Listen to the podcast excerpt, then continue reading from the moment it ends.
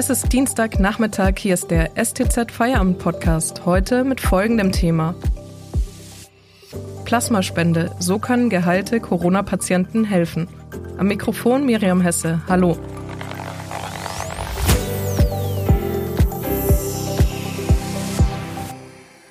Zu Beginn der Corona-Pandemie hatten die Ärzte Covid-19 wenig entgegenzuhalten. Inzwischen setzen sie Medikamente ein, allerdings nur teilweise mit Erfolg. Schon recht früh kamen deutsche Kliniken auf die Idee, statt auf experimentelle Antikörpercocktails auf menschliche Antikörper zu setzen, über die Spende von Blutplasma. Darüber sprechen wir heute mit Leonie Rotacker vom Ressort Wissen. Hallo Leonie. Hallo. Leonie, wie bist du eigentlich auf die Idee gekommen, zum Thema Blutspende im Zusammenhang mit Corona zu recherchieren? Ja, das ist eigentlich so ein bisschen aus einer unglücklichen Situation entstanden. Ich hatte das Pech, dass ich mich selber infiziert habe Anfang Oktober und auch krank war. Und ich hatte irgendwie schon Wochen oder Monate vorher mal irgendwie davon gehört, dass man dann da was helfen kann. Aber so ganz genau wusste ich es nicht mehr und habe dann eben mal angefangen zu suchen, einfach weil ich selber helfen wollte und dachte, dann kann es ja auch was Gutes gehabt haben. Und ähm, habe das dann eben gefunden, dass man, also der Fachbegriff ist Rekonvaleszentenplasma spenden kann. Das läuft wie eine normale Plasmaspende oder Blutspende, nur äh, dass man eben das nur machen kann, wenn man Antikörper hat.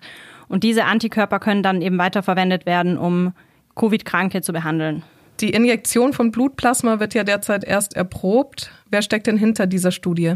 Ja, das sind mehrere Akteure, die da zusammenarbeiten. Das ist zum einen der Blutspendedienst vom Deutschen Roten Kreuz. Die haben das zusammen mit äh, der Uni Ulm initiiert. Und da sind jetzt aber ganz viele verschiedene deutsche Kliniken daran beteiligt, unter anderem eben auch das Klinikum Stuttgart. Und äh, genau, es ist noch nicht ganz klar, wie viel das hilft. Also es gibt dazu einfach noch ähm, zu wenig Studien, zu wenig Evidenz, um das sagen zu können, auch ob es Nebenwirkungen gibt, neben negative.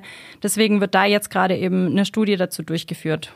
Wie genau soll denn das Blut von Genesenen zur Heilung von Covid-Patienten beitragen können? Ja, das ist ein ganz altes Prinzip eigentlich. Passive Immunisierung nennt man das. Das wurde zum Beispiel auch schon vor über 100 Jahren bei der spanischen Grippe eingesetzt. Man hat es bei Ebola eingesetzt. Man hat es bei der ersten SARS-Epidemie, bei MERS eingesetzt. Und ähm, jetzt muss man eben rausfinden, ob das jetzt für dieses neuartige Coronavirus auch funktioniert, diese Behandlung. Es geht einfach darum, dass der Mensch, wenn er krank ist, ja eine Bandbreite an verschiedenen Antikörpern bildet. Und die sorgen ja auch, soweit wir das jetzt bisher wissen, für eine gewisse Immunität für eine Zeit. Und ähm, diese Antikörper kann man über das Blutplasma eben entnehmen und dann Patienten, die noch keine oder vielleicht noch nicht genug haben, damit das Immunsystem selber darauf eine Antwort geben kann, die dann damit behandeln und ihnen sozusagen helfen, dass der Verlauf zumindest nicht so schlimm wird. Wie aussichtsreich ist denn diese Form der Therapie? Kann die bei jedem funktionieren? Nee, also bisher sieht die Studienlage so aus, kann man noch nicht abschließend sagen, aber wahrscheinlich ist es so, dass es bei Patienten, die schon in einem relativ späten Stadium sind, vielleicht schon beatmet werden müssen, dass es da eher nicht mehr so viel bringt. So sehen die Studien im Moment aus. Die wahrscheinliche Erklärung ist, so wurde mir das erklärt, dass man dann eben eigentlich schon Antikörper gebildet hat und die Probleme dann ganz andere sind, nämlich eigentlich eine überschießende Reaktion des Immunsystems, die dann eben dazu führt, dass man zum Beispiel beatmen muss. Was aber gut sein kann, und das wird jetzt eben versucht rauszufinden, und da kam jetzt letzte Woche auch eine Studie raus, die äh, das belegt, ähm, dass es in einem frühen Stadium, also so die ersten paar Tage nach Symptombeginn, da sehr viel bringt, weil da der Körper eben die ähm, Antikörper selber noch nicht gebildet hat und so könnte es dann helfen, den weiteren Verlauf eben zu schwächen, dass der nicht so schlimm wird. Wie viele Menschen für diesen Zweck schon ihr Blut gespendet haben, darüber sprechen wir gleich. Vorher machen wir kurz Werbung. Wenn Ihnen dieser Podcast gefällt, denken Sie bitte daran, ihn auf iTunes oder Spotify zu abonnieren, damit Sie keine weitere Folge verpassen. Mehr Daten, Analysen und Hintergründe gibt es mit dem STZ Plus Abo. Es kostet 9,90 Euro im Monat und ist monatlich kündbar.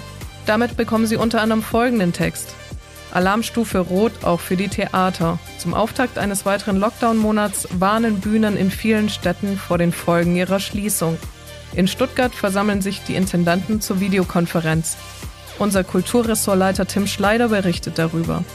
Unterstützen Sie Journalismus aus der Region für die Region. Dankeschön. Wir sprechen mit Leonie Rotacker vom Ressort Wissen heute über eine spezielle Therapie mit Blutplasma von Menschen, die eine Corona-Infektion überstanden haben. Lässt sich diese Therapie denn flächendeckend einsetzen? Also prinzipiell, wenn sich herausstellt in den Studien, dass es vielversprechend ist und dass es was bringt und auch keine oder ja möglichst wenige negative Nebenwirkungen hat, dann ließe sich das natürlich auch ähm, in großem Stil einsetzen. Das Problem wäre dann natürlich, dass man enorm viele Spender bräuchte. Also im Moment wurde mir zum Beispiel erzählt, dass es am Klinikum Stuttgart bisher nur so zwischen 10 und 20 Spender gibt. Die kommen dann zwei, dreimal oder vielleicht auch öfter, aber auf jeden Fall nicht jede Woche, wie es eigentlich möglich wäre. Wenn man damit wirklich in großem Stil behandeln wollen würde, bräuchte man pro Woche, pro Patient, der behandelt werden soll, einen Spender. Das heißt, es wäre natürlich eine riesige Anzahl. Ein Arzt hat mir das mal hochgerechnet auf etwa 2000 wöchentliche Spender. Ähm, genau, also das müsste man dann natürlich in großem Stil hochfahren, aber zumindest im Klinikum Stuttgart und ich glaube, das ist auch in vielen anderen Kliniken so, wurde sich darauf vorbereitet. Also wenn man jetzt positive Studienergebnisse hätte, könnte man das durchaus einsetzen. Was würde ich denn tun, äh, wenn ich mein Blut für diesen Zweck spenden will? Also wahrscheinlich läuft es überall ein bisschen anders. Am Klinikum Stuttgart ist es so, dass man sich da einfach wie zur ganz normalen Blutspende anmeldet und eben sagt, dass man Genesener ist und gerne Rekonvaleszentenplasma spenden möchte. Und äh, dann geht man da einfach hin, wie man normal auch zur Blutspende gehen würde. Also wer da schon war, kennt es.